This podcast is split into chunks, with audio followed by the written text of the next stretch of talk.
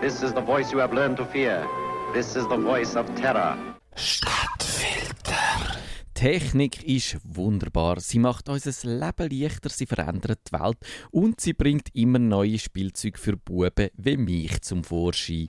Manchmal wendet sich die Technik aber auch gegen uns. Zum Beispiel, wenn es über die Überwachung geht.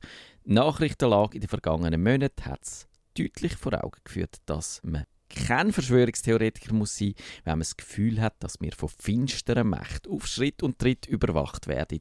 Die finsteren Mächte gibt es. Das sind Geheimdienste von dieser Welt und sie nutzen alle technischen Möglichkeiten, um jedes Bröckchen Information aufzusammeln und zu speichern, wo es nur zu finden gibt. Und jetzt auch noch das. Apple bringt im neuen iPhone einen Fingerabdrucksensor. Da kann man sein Telefon ganz einfach via Daumen oder Zeigefinger entsperren. Wunderbar praktisch. Biometrie ist da dahinter. Biometrie, das ist die Technik, wie man Menschen anhand von körperlichen Merkmalen identifiziert. Nicht nur die Fingerkuppe, auch das Gesicht, die Stimme, die Netzhaut, die Ohrmuscheln, der Verlauf von unseren Adern, der Körpergeruch, unseren Herzschlag, unsere Finger, die Art und Weise, wie wir laufen, all diese Merkmale können gebraucht werden, um herauszufinden, wer wir sind. Sogar der Rhythmus, mit dem wir auf unseren Tastaturen umtippen, der verratet uns. Da tut sich ein riesiges Feld von Einsatzmöglichkeiten auf.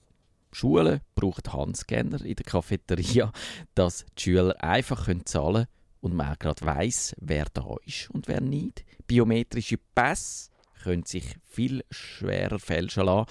Das hilft natürlich gegen Kriminalität und Terrorismus. Nacktscanner an vielen Flughäfen sind dazu da, dass die Geheimdienste genaue Körperprofile kreieren können was praktisch wäre, wenn die Profil uns würde helfen, das richtige Paar Jeans und das Hemd zu finden, wo vorne um auch nicht allzu sehr spannt. Aber nein, natürlich geht es da dabei darum, dass wir sogar aus dem Weltall aus identifizierbar sind. Kein Problem, dank einer biometrischen Datenbank, wo Körpermerkmale von allen Bürgern drin gespeichert sind. Nach den Bombenanschlägen zu Boston hat das FBI gefunden, wir brauchen da so ein Programm, im April haben sie das initiiert, wo für mehrere Milliarden Dollar die biometrische Erkennungsmethode verbessern. Next Generation Identification heißt das und etwa ein Drittel der US-Amerikaner sind in dieser Datenbank bereits drin. Nicht nur Verbrecher, auch ganz normale Bürger sind registriert, zum Beispiel für den Fall, dass ein Arbeitgeber einen Stellenbewerber genau unter die Lupe nehmen will. Man sieht, Anonymität wird in unserer technisierten Welt zunehmend rar. Aber trotzdem, die biometrischen Verfahren sind alles andere als perfekt. Man kann Personen immer nur mit einer gewissen Wahrscheinlichkeit identifizieren. Das passt der geheimen Weltelite natürlich überhaupt nicht. Die wird schon ganz gern genau wissen, wer wir sind und wo wir sind. Da dabei hilft eine Technik namens RFID. Das Kürzel steht für Radio Frequency Identification. RFID wird in Chips gebraucht, zum Beispiel in unseren biometrischen Pässen. Der Chip braucht keine eigene Energiequelle und man kann den Chip auch auf eine gewisse Entfernung auswerten. Man kann die Chips jetzt sehr gut in Produktverpackungen integrieren. Das macht die Kassiererin im Laden überflüssig, weil beim Ausgang automatisch alle Waren gescannt werden. Man kann so Chips auch in Haustiere einpflanzen, dann weiß man beim entlaufenen Hund sofort, wo der angehört. Und natürlich die geheime Weltelite, die hätte schon ganz gern, dass wir alle mit so einem Chip rumlaufen, weil dann wissen wir überall ganz genau, wer jetzt da gerade unterwegs ist. An Bahnhöfen, Hauseingängen, auf der Post, im Laden, im Parkhaus, an der Ampel und im Flughafen natürlich sowieso. Und dann wären die Zeiten definitiv vorbei, wo man gegenüber seinem Chef kann behaupten ja, man sei beim Doktor gewesen, hat da gerade schlimmes Ruckeli, dabei ist mir der Body gelegen. Aber wie bringt man jetzt echt vernünftige Leute dazu, sich so einen Chip einzupflanzen?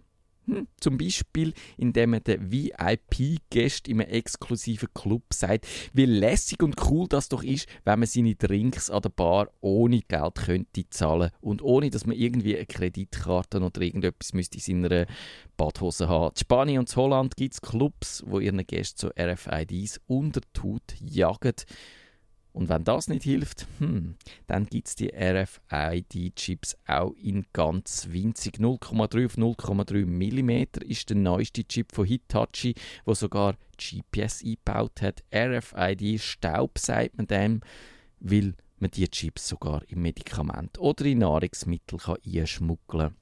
Oder man macht es ganz einfach und direkt wie Populisten in der Schweiz und verlangt, dass Straftäter so einen Chip per Zwang, per Gesetz implantiert überkommen. Und wenn Verschwörungstheoretiker diesbezüglich recht haben, dann sind wir bald alle nur noch einen kleinen roten Punkt auf einem Überwachungsmonitor.